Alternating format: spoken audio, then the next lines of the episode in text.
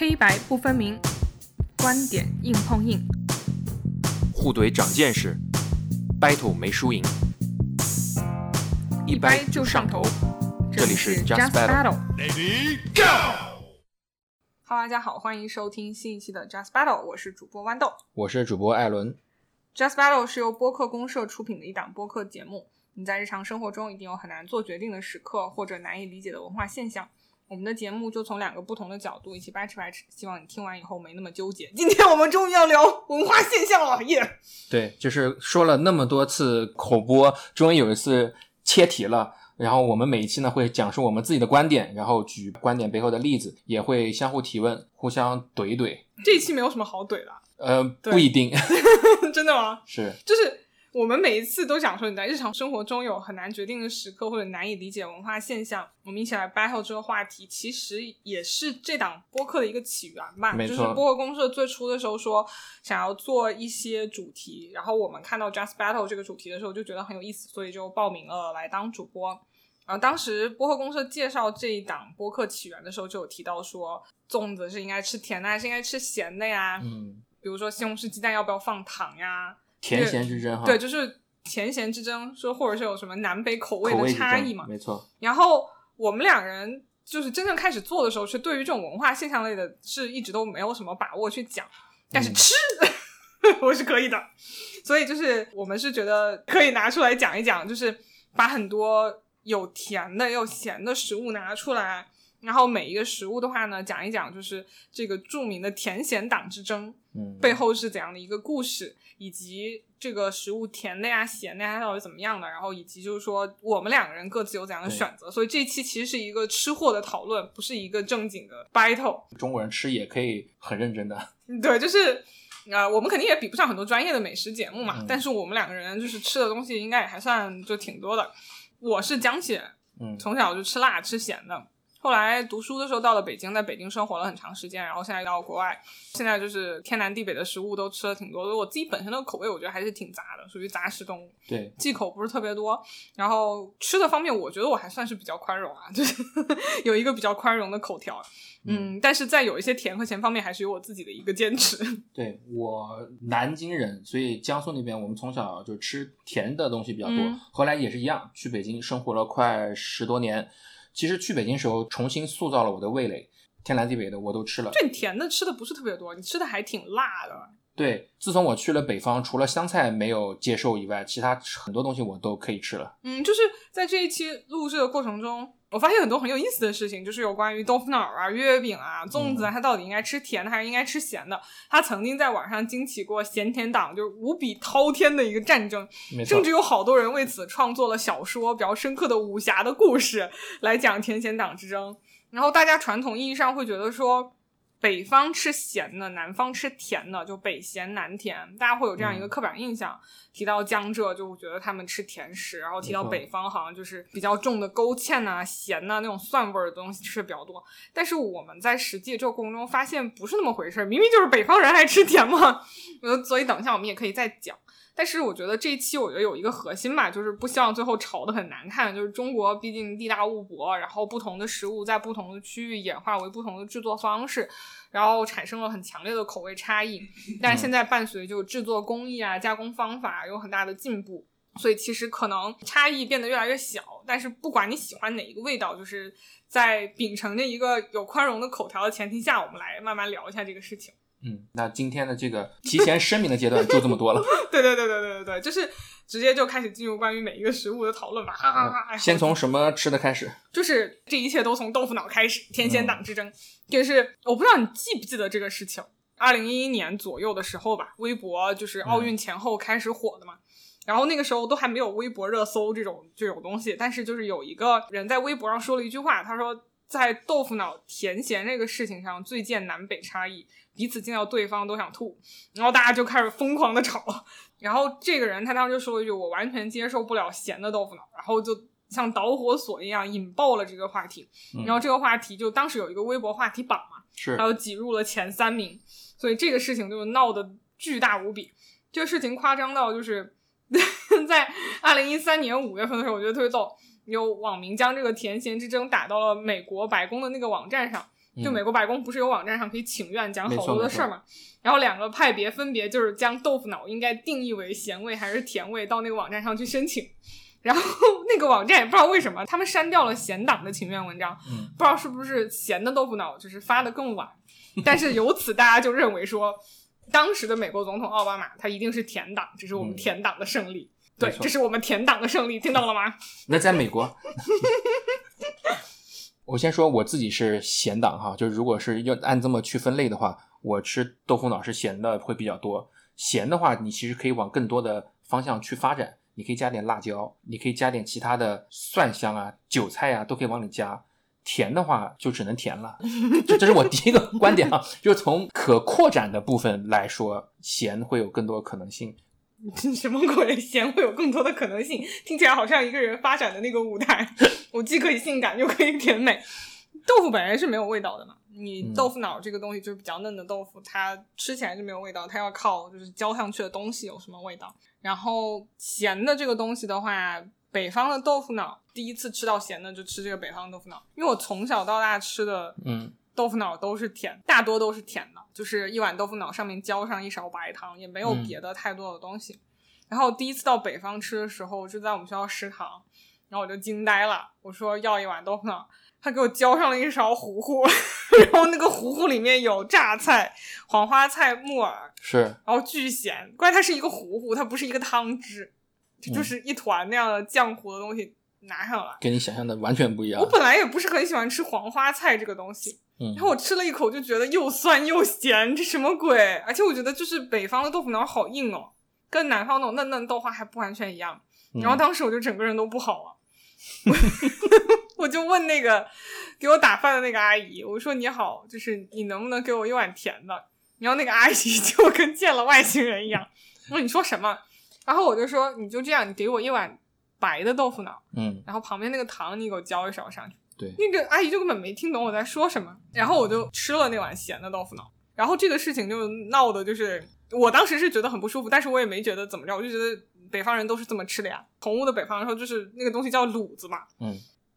然后我们学校有一个网站叫蛋蛋网，我们大嗯。学就是每一个大学会有自己的那个讨论的论坛嘛，水木清华那种，我们学校那个叫蛋蛋网。是。然后在蛋蛋网上就有人发起了这个讨论，说豆腐花是应该是甜的还是咸的，然后问食堂的阿姨能不能给我们就是搞一搞特殊的政策。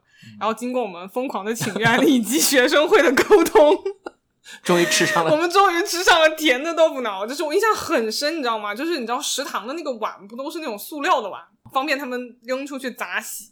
然后我们学校食堂那个碗就是那种大绿或者是那种大橘黄色的那个碗，那个阿姨就会在旁边放一个那个一盆子那个糖，然后你过去跟他说要甜的那个豆腐脑的时候，阿姨就会翻一个白眼儿，啪啪弄几个糖给你。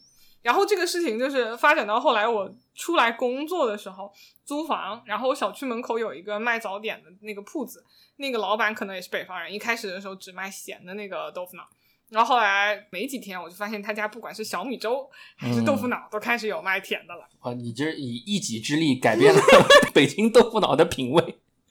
真的很爽啊！这是我个人的评价，就是我从小也会吃一些咸的豆腐脑，就是我外婆那个时候就偶尔会给我做，嗯，但是整体来讲，我真的是觉得豆腐脑就是要吃甜的。对，但是在我这儿，甜的豆腐脑不是叫豆花吗？就是说，在我看来，是豆腐脑就是咸的，它没有甜的选项。然后甜的豆腐脑叫豆花，但对我来说是两个东西。在我自己看来，哈，仅仅代表我的个人观点。豆制品如果是液体，比如说豆浆、豆奶的话，肯定要吃甜的。就对于我来说，肯定要吃甜的。要是偏固体，比如说臭豆腐、豆腐丝，那是咸的。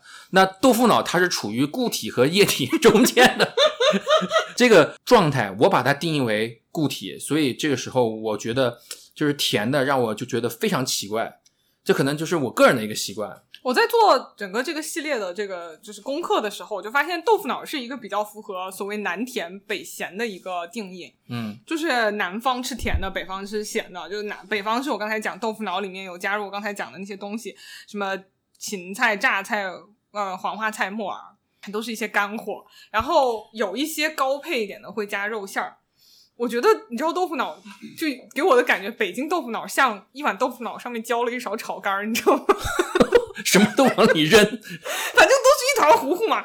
然后沿海地区就会加什么海带丝啊、紫菜啊、虾皮啊，这个相对好接受一点，因为小的时候我外婆会，就是楼下有卖那个豆花儿，她是拎着一桶豆花来卖，然后很嫩，我外婆就会把那个豆花这样漂起来打到碗里蒸熟，然后放香油、香葱还有生抽，蒸出来有点像一碗蒸鸡蛋羹，哦，那个咸的会有点味道，对，有一点味道，蛮好吃。吃的。但是整体上来讲，我觉得豆花就是还是要吃，还是要吃甜的。然后那个江浙一带的话，反而就是好像是吃一些咸的，包括你刚刚讲的豆浆，他们也是吃咸的。就你们南京人从小到大吃的是咸的豆腐脑是吗？我的记忆当中，豆花一小时候吃的是甜的，但豆腐脑吃的是咸的，就在你眼里，它是两个食物，对所以我没有什么好争执的，所以我一直觉得 是两个东西。对对对，脑海里自动把它分成两个食物，所以在你这里豆花没有什么咸甜之分。可能就因为比较硬，所以才能往上面加东西。哎，那你第一次吃到就是广东那种类别的糖水的时候，你不会觉得很奇怪吗？广东人的那个糖水里面就会有一类是豆花儿，你像你去粤菜馆吃饭，可能他最后会送你甜品，那个甜品里就是豆花，然后加糖，然后有时候会加姜汁。刚刚我说的嘛，就是豆制品如果是甜的话，我会觉得那还不如喝豆浆呢。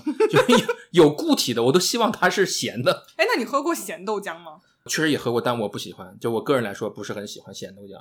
我第一次到上海的时候，发现上海人喝的豆浆里面会加油条、紫菜、香葱还有香油，我就震惊了。我说哇，这什么吃法？然后一吃，哇，这什么神仙食物？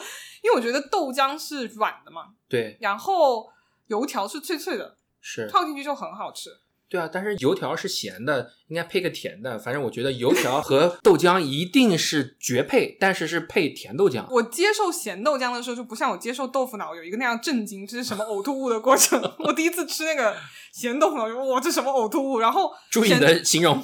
咸豆浆，我就觉得完全 OK。嗯，然后我是觉得那个东西就是配上那个脆脆的东西很好吃，但是我有一次被震惊到，是我去一个杭州风味的店，也是吃咸豆浆，结果他给我端上来那个咸豆浆的时候，那个豆浆不知道是因为什么固化反应，因为它往里面加了醋，嗯，你知道，就是碱性的东西配上酸性的东西，它就会凝固，然后那一碗豆浆哦就凝固成了介于豆腐脑和豆浆之间的东西，而且知道知道，超油。我知道那是什么感觉的你。知道我当时生气到什么地步吗？我端着那碗豆浆去找店家说这什么东西，嗯然后店家就说那家店还卖生煎什么，他说我们就是这个样子卖的啊。我说不是这样的，咸豆浆不是这个样子的。我就在网上找了一个咸豆浆，你看咸豆浆应该是这个样子。说可是我们就是这个样子卖的啊。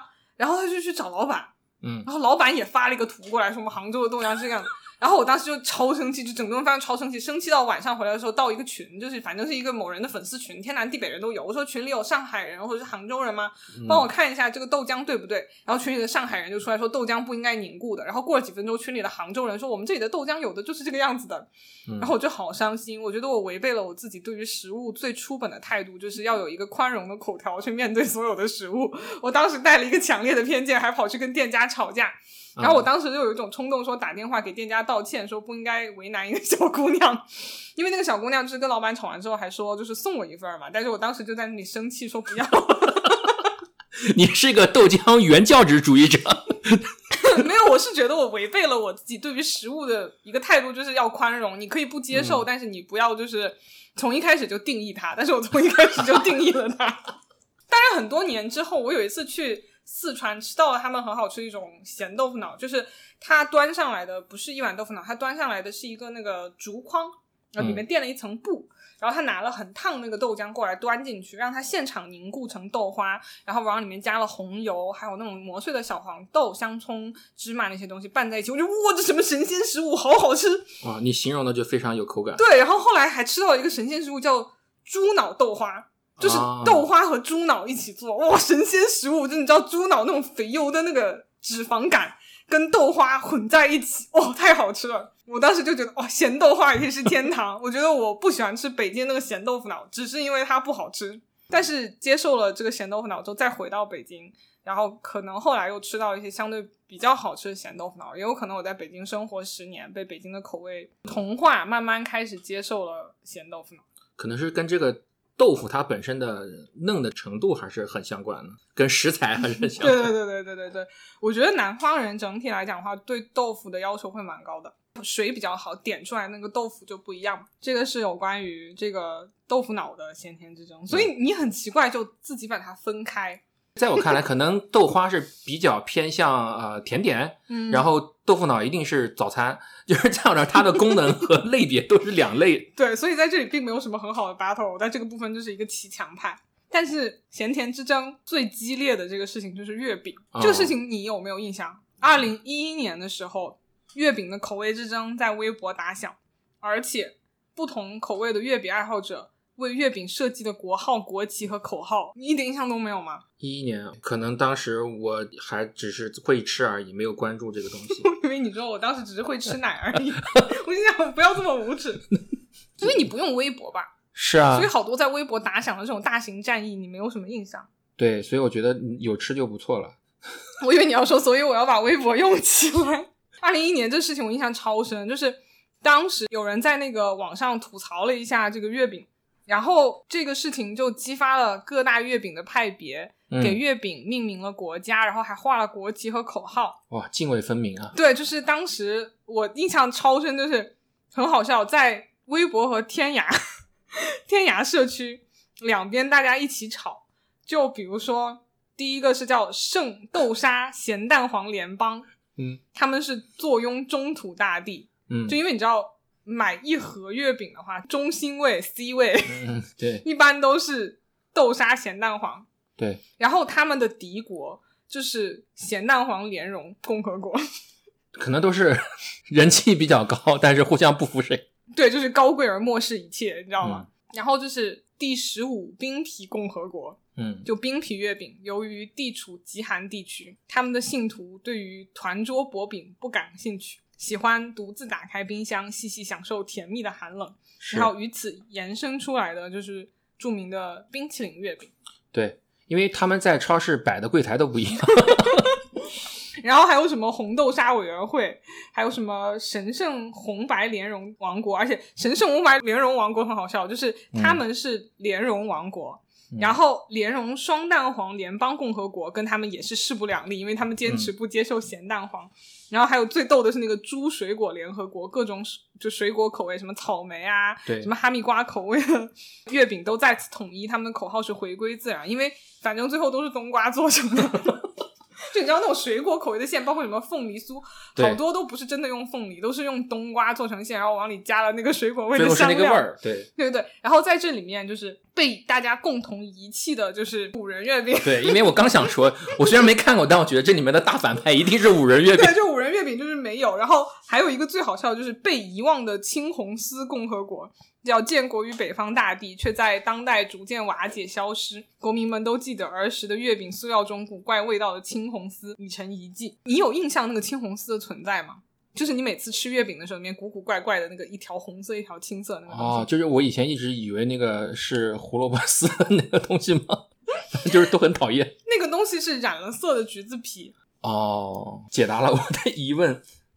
所以就是月饼真的是还挺值得聊一聊的。是因为我本人是把月饼不当成季节性食物，一就一年四季我都愿意把它当甜点吃。真的吗？是，月饼的话，我后来去查，就是你从小到大吃的话，它一共就是大概分四大类嘛。嗯，我们吃的最多的就是所谓的广式月饼，没错，外面有薄薄的一层酥皮，然后上面会印有那个字，对，压印的那个字，对，然后里面是比较厚的那个馅料，比如什么莲蓉双黄呀、豆沙呀那些什么的，那个真的是我童年最恐惧的月饼。因为太顶了嘛，是吧？吃一个感觉一天都不能消化。你喜欢吃月饼是这一类吗？是啊，我就喜欢吃广式的月饼，莲蓉可以加两个蛋黄也没有问题，又甜又顶饱，然后可能也是因为这样才这么胖的。哎，你吃那个莲蓉月饼，你不会觉得齁得慌吗？是，所以要有那个鸡蛋，有的时候中和一下，因为鸡蛋有时候颗粒比较硬。我吃那个广式月饼，最惧怕的就是豆沙口味。嗯，我觉得五仁儿都还好，五仁儿就比较有趣。你往下吃，不知道会吃到什么，有的时候会吃到类似于肥肉一样的东西，嗯很多年之后才会知道是冬瓜丁。嗯然后小时候我爸还拿过一个叫什么鲍鱼月饼，我说为什么会有这么高级的东西？还有鱼翅月饼，就是广东人他会往里面加那种干的鲍鱼或者是鱼翅那种海鲜，就导致一个月饼卖的爆贵无比，但你吃起来还是五仁那个口感。陶陶居啊，广州酒家呀、嗯广州酒家就很老嘛。是然后记不记得广式月饼都会拿那个铁皮盒子装？对啊，那是最正宗的广式月饼的摆放吧，四个。那个盒子的大小跟里面的每一个月饼大小也不一样。我以前小时候买过那种一个月饼顶三个大的那种，啊，对对对你回来还得像切蛋糕一样 把它切开。还有的时候就是他们包装特别的复杂，然后打开之后发现中间有一个巨大无比的，旁边散落一些小的，是的然后那个巨大无比的就可能是莲蓉 N 黄，，C 位就莲蓉六黄，就断层出道的，对，就超多个黄在里面。对，那种月饼我只能吃莲蓉双黄，而且我每次其实都是冲着它那个蛋黄去的。嗯，那个莲蓉你不觉得超级齁吗？吃一个就差不多，但是那个莲蓉吃第一口就觉得特别好吃，特别满足哈。。对对，吃多就腻了。然后那个月饼盒儿还会被妈妈收起来放东西，就是家里共同记忆，共同记忆。对，就家里不舍得扔掉。但是月饼方面，我其实应该算是咸党。就我从小喜欢的吃的月饼都是甜的嘛，嗯但是我后来到北京之后接触了好多咸月饼，我觉得哇，这什么？就比如说北京有那个京式月饼，你知道吗？嗯，就是北京稻香村有那个著名的自来红、自来白，哦，那个我吃不惯。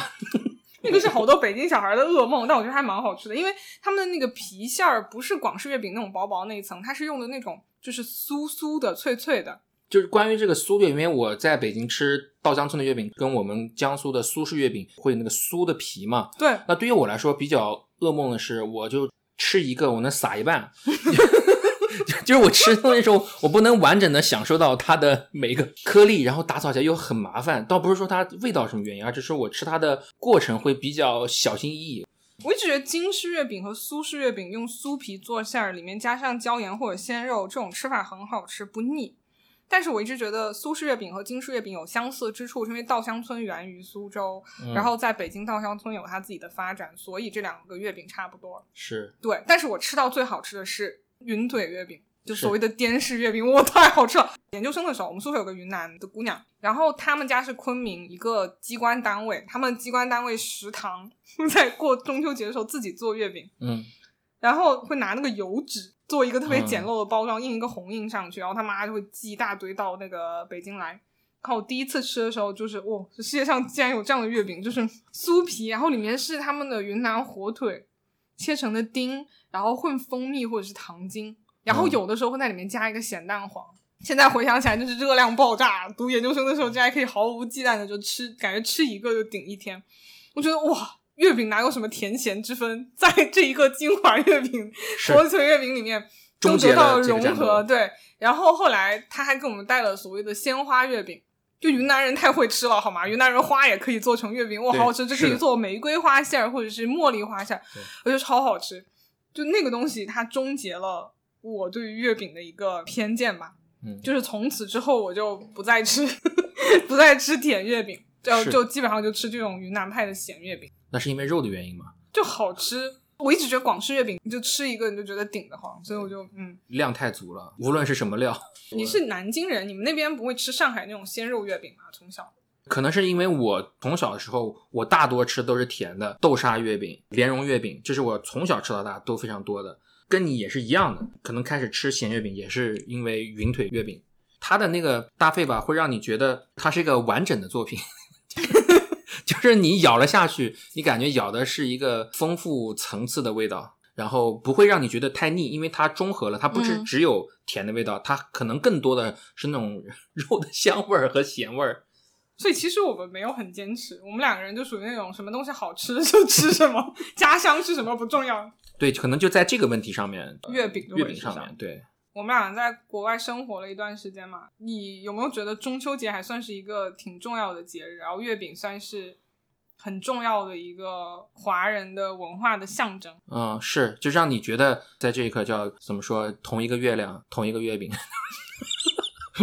我你好歹说一个什么“但愿人长久，千里共 婵娟”，我就是没想到那句诗，我当时想说这个的，同一个月亮，同一个月饼。不好意思，苏轼有被冒犯到。哎我们都是留学生过来嘛，然后九月份开学，八月份左右过来，基本上我们遇见的第一个比较重要的华人的节日就是中秋节。留学生都会有点想家，嗯所以中秋节的时候，大家就会想办法聚会，然后家里的人也会就是比较担心，说你们在多伦多吃吃得到吃不到月饼。然后我当时去到这边华人超市的时候，有点震惊到，我就哇，这边的月饼这么多吗？对，就是因为你在这边，你其实整体上感受不太到中秋节的气氛，但你走到华人超市的时候，就会发现哦，气氛很足，就会有很多大的招贴画呀，嗯小兔子骑月亮，就会有个堆成山一样的那个月饼的那个区域。而且以前我觉得在北京的话，可能它比较多照顾北方人的口味，比如说它进一百盒月饼，它可能有个七八种口味。然后这边的话，全国各地的华人都有嘛，他就要照顾全国各地华人口味，可能他进一百盒月饼，它得有十几种口味。我就是以前没有见过这么多种类的月饼，是是，就是见到除了冰皮月饼，这些什么冰淇淋月饼，还会见到以前没有见过的那种什么美心流沙月饼那种网红月饼，就很贵，就是啊，价格非常贵。星巴克还有月饼，对，星巴克月饼就不算什么新奇的东西了，嗯。但是就是那些网红的月饼就都堆在那里，然后你就会觉得说，以前在家的时候其实挺讨厌吃这个东西，因为我讲过我很怕广式月饼嘛，齁的慌。云南月饼又不是哪里都可以买得到，然后来到这边之后，你就觉得多少要买一个吃吃看，就是过节嘛，尝尝鲜，对，公司的话就是华人公司也会表达对员工的一个福利，对，就会发月饼给你吃。后来到洋人公司工作的时候，中秋节当然没有人庆祝了，所以我就会买了可能一盒月饼，然后切成小块，像 sample 一样摆在公司的厨房上，然后打印一个小兔子跟月亮的那个图案，然后在旁边用英语写上中秋节为什么是我们重要的节日，我们为什么要吃月饼，因为它象征团圆。然后不小心买了一个方形的月饼，你知道月饼有方形的吗？就很奇怪的团圆。然后就是买了这些，然后再把口味在下面打上，然后在上面写上内含坚果，如果过敏的话不要吃。是然后拿给就是那个洋人同事去吃。洋人同事好像他们对五仁月饼没有任何的好恶，最受欢迎的是五仁月饼，因为坚果多嘛。你在那一刻的时候就觉得月饼算是一个文化符号，多过于它食物自己本身的味道。至于它是咸或者是甜，反正在那个瞬间你能吃上一口，就还算不错。至少在多伦多这边，你如果过节的时候，总是食品提醒我们节日到了。对对对对对对对对对对。只要看见嗯，超市里面开始各种各样有粽子了也好，有月饼也好，不用想，肯定马上要过节了。对，然后就是过年的时候，你就会突然之间咚咚咚锵，咚咚咚锵，或者是听中国娃娃那个萨瓦迪卡那首歌，就是过年了。这都多少年了？对，就是你知道这边华人超市，你一进去，他还在放光良的童话，你就会 真的。最近还好，最近都改成抖音神曲了。就像你刚才说的，如果粽子的话，那就是到端午。端午是我最喜欢的，为啥呢？因为就是我喜欢吃粽子。我也蛮喜欢吃粽子，所以粽子也是一个我可以一年四季都吃的。粽子真的可以。然后粽子的那个争吵其实也闹得还蛮大的，而且粽子在甜咸这些食物的争吵里面算是闹到过太空的一个。也是二零一二年左右的时候，临近端午，有一个网友发微博说：“我真的不是很能容忍咸粽子，不好意思的南方的兄弟姐妹们，粽子怎么能不蘸糖啊？” 然后就引起了群起而攻之，也是瞬间就微博的话题榜榜呀什么的都登上去了。这里面有两个比较有意思的事情，就是二零一三年的时候，A 站就是也是著名的这个弹幕网站 AC Fun 举办了这个按省份划分的豆腐脑甜咸投票，然后结果是北方爱吃咸，而且南方爱吃甜。然后二零一四年的时候呢，他还搞了一个粽子的投票，嗯，就这一次呢，咸党我们咸党进行了大范围的刷票，因为上次输了，输了，就是百宫情愿都输了，所以就刷票，然后咸党大范围胜利。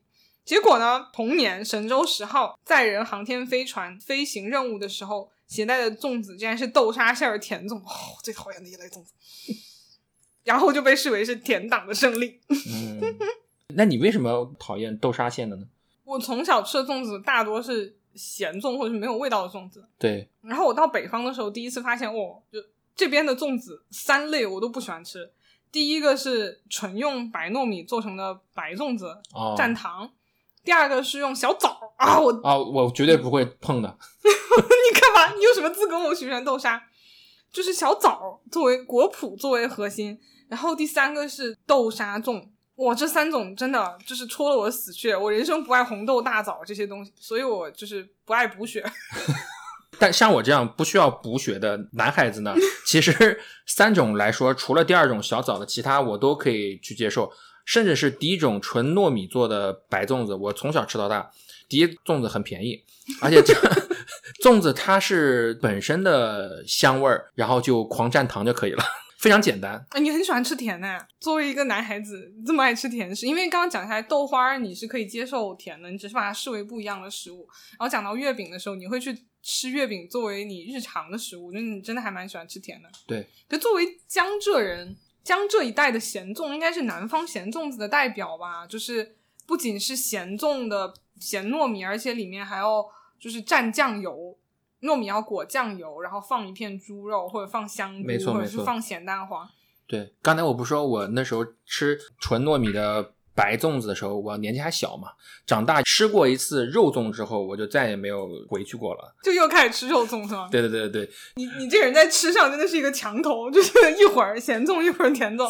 我们家那边的粽子跟江浙那种典型的大咸粽子还是不一样。我们嗯家那边整体还是白糯米，然后它会加一点点碱，嗯就会让它变成那种稍有点嚼劲、微微黄的米，然后中间会包一块红烧肉，或者是比较咸的猪肉，然后会有白胡椒粉，所以最后蒸出来的那个肉粽呢，它其实是带有碱香和胡椒香。哦，那我大概能够感觉出来，就是颗粒感有点重，但是说味道比较有嚼劲儿，对对对对对，不会像就是江浙一带的那个粽子，我感觉江浙一带的粽子据说也有甜粽，但是无论怎样都会在里面拌上一块猪油，就使得整个粽子蒸出来，整个粽子都是油的。哦我们那个其实它只有中间带肉的那一块是比较油，剩下还是整体就是比较是粽子本身的香味。以前吃肉粽的时候，那一块猪油应该是精华的部分。对对对，还有一种是红豆粽子，嗯，它不是豆沙，它是把红豆就是完整的红豆没错没错，拌到那个糯米里面，对，然后蒸出来或者煮出来的时候，那个粽子还是要加一点点碱，你就能吃得到那个豆子粉粉的那个质感，嗯，但是它往往没有什么味道。那粽子像被打过一样的青一块紫一块。哎，对对对对对，就是因为红豆蒸的那个地方，它会晕出来那个颜色嘛。然后我从小喜欢吃肉粽，你就会看到那个街边到端午的时候，会有人拿一个巨大的高压锅嗯，在街边卖那个粽子，一块钱一个的是肉粽，然后五毛钱一个的是红豆粽。然后我小的时候买了之后，他就会拿一个一次性的筷子给你插到那个粽子里面，然后把那个包掉，你可以举着那个粽子吃。记得那时候我外婆很疼我，就是会买一个白粽子，中间有肉嘛，然后四个角是没有味道的，所以我外婆就会把那四个角没有味道的吃掉，然后把中间有味道的那块给我吃，然后你就这样绕圈吃，然后如果不小心最后那块掉到了地上，哇，天都塌了。所以我后来到北京读书的时候，就是读书工作，工作之后。单位好喜欢发那个五芳斋的粽子，你听过吗？这 当然听过，在北京不哇，我真的是天塌！每一次五芳斋粽子打开，不是枣就是豆沙。像开盲盒一样。你吃甜粽就没有问题，我就不行，我就觉得哦，其实我除了枣以外，其他的我只要有糖都能解决。豆沙不行啊。豆沙我还枣我是真的接受不了，其他的用糖都可以，我都可以接反正那时候。公司单位发那个五芳斋，我就会送给同事。有的时候朋友就是会送粽子来，他们自己包的，又是枣的，嗯，可能他们也不喜欢吃，就是送给我。包粽子是很难学的，学不会。很难包成最后是一个金字塔的形状，你可能 包成奇形怪状。你知道留学生如果有一个会包粽子，就会很很受欢迎。到端午节的时候，他包的粽子就会大家去分嘛，就一个楼可能有一个留学生会包。然后那时候我们学古琴，有一个大师兄会包粽子，然后大家就都围着他，叫他包粽子给大家吃。那个大师兄是我讲过，他弹古琴的大师兄，手超长，啊、然后那纤纤十指就用来包粽子。特别适合。然后我们在群里总是催他说：“大师兄，你那个粽子什么时候包好？我们都等着吃。然后大师兄有一天实在包不过来，说：“屈原都死了，你们这帮人就知道吃。”这是留学生的一种念想吧，因为超市里虽然有，但是很难吃到那种家里的那种感觉。对啊，而且一起包粽子，就像过年包饺子一样，它过程可能比结果还要更好玩吧。对，但是就是失败成本比较高，因为你 泡糯米要很久，然后包，然后再煮，失败了你就会非常的崩溃工序比。较复杂。对，然后后来你知道留学就呃有的时候你工作的地方没有华人超市买不到粽子，然后端午节的时候我就会去买一个早茶店的糯米鸡吃来代替。然后跟自己说，这个是个粽子，还是个肉粽子。对，而且糯米鸡就是你知道，就是也是一个方形的，然后糯米里面包有一点肉末，一一小块鸡、咸蛋黄嗯跟香菇嘛。我坚定的说，这就是肉粽。我们坚定的咸党永远不认输。这你其实就还好，你还挺宽容的，你都吃。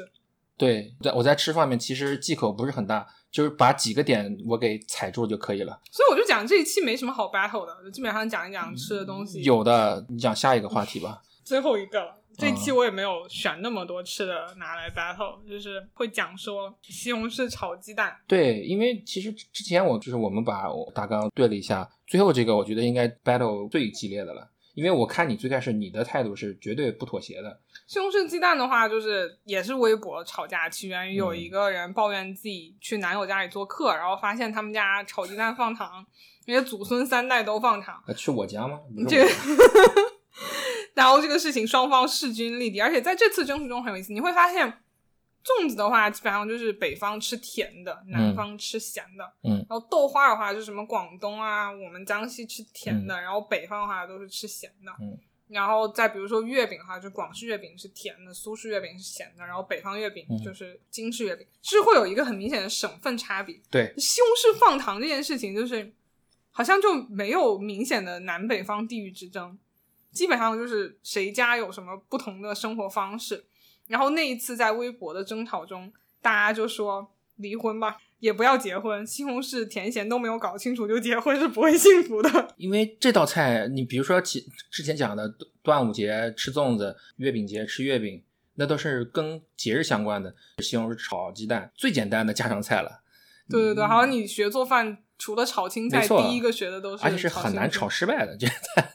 这个事情很有意思，是二零一六年的时候，不奥运会嘛？你嗯，记得那一年奥运会的入场服吗？就是那个、啊哇，完全就是西红柿炒鸡蛋，然后还穿了白裤子，大家说这就是西红柿炒鸡蛋盖饭，然后所以就引发那个洋葱新闻说，有专家认为奥运会期间吃咸的意味不好，吃甜的则是祝愿中国运动员取得好成绩，所以奥运会期间希望全国人民搁置争议，共同吃甜的西红柿炒鸡蛋。这是不是肯定不买账？我绝对不买账，这个是我坚定的咸党。就是你听我们前面讲粽子，或者是月饼，嗯或者是那个叫什么来着？豆腐脑，对，就是咸甜基本上都还可以，就是秉承我们刚开始讲的，希望大家有一个宽容的口条。但是西红柿炒鸡蛋是拔刀吧，我们绝不屈服。放糖的西红柿鸡蛋是没有尊严的。我真的是觉得西红柿炒鸡蛋放糖就没办法吃，因为我老公是吃放糖的西红柿炒鸡蛋，嗯，所以我们家现在每次炒西红柿炒鸡蛋，就是中间有一个摩西站在那里分开红海一道银河，就是我会先把西红柿鸡蛋炒好，嗯，然后中间划开，然后先盛出来一半我吃，然后剩下一半放比较多的糖给他吃。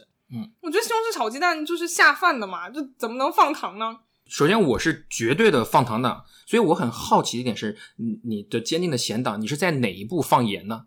最后出锅前放盐啊，所有炒菜不都是应该出锅前放盐？你打鸡蛋的时候不放盐吗？打鸡蛋的时候要放啊。对，所以其实我自己做西红西红柿炒鸡蛋的时候，打鸡蛋的时候是唯一一次会放盐的机会，但是出锅之前一定要放遍糖，这样的话它甜咸搭配或者说那个甜味儿能出来。我不想说服你，你继续吃咸的哈，哦，你继续吃甜的，你是咸的甜的，你继续，不好意思有点混乱，你继续吃咸的哈，呃，因为那个走一点心行不行？我怕酸。西红柿是酸的，酸酸甜甜的，它的味道就会很出来。我妈张含韵都在摆脱酸酸甜甜就是我的标签，人家在浪姐里《乘风破浪姐姐》里都说了我不是酸酸甜甜，你还在这里。又酸又咸，的味道太重了吧？我是觉得西红柿炒鸡蛋就是配饭神器，盖在饭上很好吃，那就是要咸的才下饭啊！而且我做西红柿炒鸡蛋不仅是会放那个盐，我还会在快做熟的时候放一点生抽、一点蒜末，让它咕嘟一下，哇、超好吃！读大学的时候，我们学校有就是学一、学二、学三、学四嘛，嗯，还有一个乐群食堂，反正就是去北方读书，去食堂打饭，要了一个西红柿鸡蛋盖饭，端上来吃了一口，神志崩溃。然后我就不甘心，我就把每一个食堂都吃了一遍，发现每一个食堂的西红柿鸡蛋都是甜的，是我就再也不吃了，崩溃了。然后很长时间，直到我们学校出现一个学武食堂，很著名的川菜食堂，对，然后去吃了一口，诶，是咸的，嗯它，才拯救了我。我觉得下饭的菜甜的，哇，什么鬼？你是第一个跟我说西红柿鸡蛋是用来下饭的，因 为因为我在我脑子里面西红柿鸡蛋它就是一道菜，我不会用它来下饭。那这老干妈和榨菜是干嘛用的呢？我尊重你用西红柿鸡代表，腾讯向你表示反抗。确实我没有见过用这个来下饭的。北方还有西红柿鸡蛋打卤面啊，盖在面上，那个卤子肯定是要是咸的啊。因为它做成卤啊，它是个卤，它不是个菜呀，所以这是我的观点了。不过我会发现这个事情很有趣，就是所有的我们前面讲到食物，它都会和整个地区做饭的那个方式有一定的关系。我们说的豆腐脑，它里面有好多都是干货嘛，木耳、香菇，就跟北方以前的食材不够丰富。嗯他们冬季很多吃的是大棚的菜，所以豆腐脑的话，这种菜里放干货，就比较符合他们的一个生活习惯。对，然后像粽子这种食品，南方喜欢放猪油，就比较富足的鱼米之乡嘛。嗯但是西是鸡蛋好像是唯一一个，就是它和你生活的地域没有那么大的关系，它主要就是源自于你从小家里做饭的一个习惯。或者说就是你原来你生活习惯里面这道菜扮演什么角色，可能就在你那儿扮演一个下饭的角色。对对对，所以它是所有争执里面最没有定论的一个食物吧。对，但是我很钦佩你在家里面做菜还要分两边做。搁置争议，求同存异嘛。你有好多食物都可以 battle，就像我们没有完全讲的，包括汤圆啊、豆浆啊。汤圆和元宵就是两个名字就已经。汤圆和元宵不是一个东西。嗯然后汤圆的话，里面可以放芝麻，也可以放肉。然后包括荷包蛋的话，有的人喜欢吃咸的，有人喜欢吃甜的。还有像吃火锅，有的人喜欢蘸麻酱，有人喜欢蘸香油，这些其实都可以拿出来 battle 半天。准备这一期准备了很久嘛，要搜集它背后的故事。没错。然后我们还要讲一讲我们各自喜欢什么样的食物，以及我们在成长的过程中口味发生了什么改变。然后我后来就觉得说，我们从小到大吃的那个东西，它是我们味蕾的一个舒适区。嗯，就你吃什么，你最后都想回到你吃的比较舒服的那个区域就里面。记忆中的那个味道。对对对，所以比较俗套那句话就是“最思念家乡的总是味”。嗯因为很多人你会发现他在网上去跟人狂吵粽子是应该吃甜的还是应该吃咸的，他其实维护的不是粽子的甜或者咸，他是用这种方式维护他从小到大的习惯，还有他对于骨子里家乡传统的一种坚持。像我们在北京生活的时候，我就会去维护那个我江西对那个粽子的味道。还有豆腐脑。对，但是等我到多伦多的时候，我有段时间我会觉得有粽子吃就不错了，对吧？嗯大师兄弹古琴的时候包粽子包不过来，所以就是觉得，如果有一天就是你可能像《流浪地球》一样，地球都开始流浪，你只能吃蚯蚓干的时候，能给你一个什么样的粽子或者月饼，你都会吃的。嗯所以你其实坚持不是甜或咸的味道，是坚持你的家乡的传统，坚持你对自己身份的一种认知吧。同意，海外华人吧，不是什嗯么时候你都能吃到。就且不说你吃到你的家乡味吧，就吃到那个嗯食物都不一定能够找到。对，那如果这个时候能提供像记忆中那个味道的食物的话，其实挺感动的。对，所以在这种时候，甜或者咸其实也不是很重要。嗯这一期本来只是一个娱乐性的节目，你看我就是上价值。嗯，对，就是哎，我们俩都有点沉默，就是说到底还是有一点，思乡之情。对对对，也可能也是馋了，因为确实在国外吃不到就是那么正宗、嗯记忆里面那么地道的一些有食品、啊。的吃就好了。也讲了这么多，大概就录到这里。嗯然后有关于这些食物，这四样我们今天主要讨论过的食物，你有没有自己的偏好或者是自己的故事，都可以在这一期的评论里面留言告诉我们。没错，好的，那我们今天就先聊到这里吧，拜拜，拜拜，拜拜，拜拜。拜拜。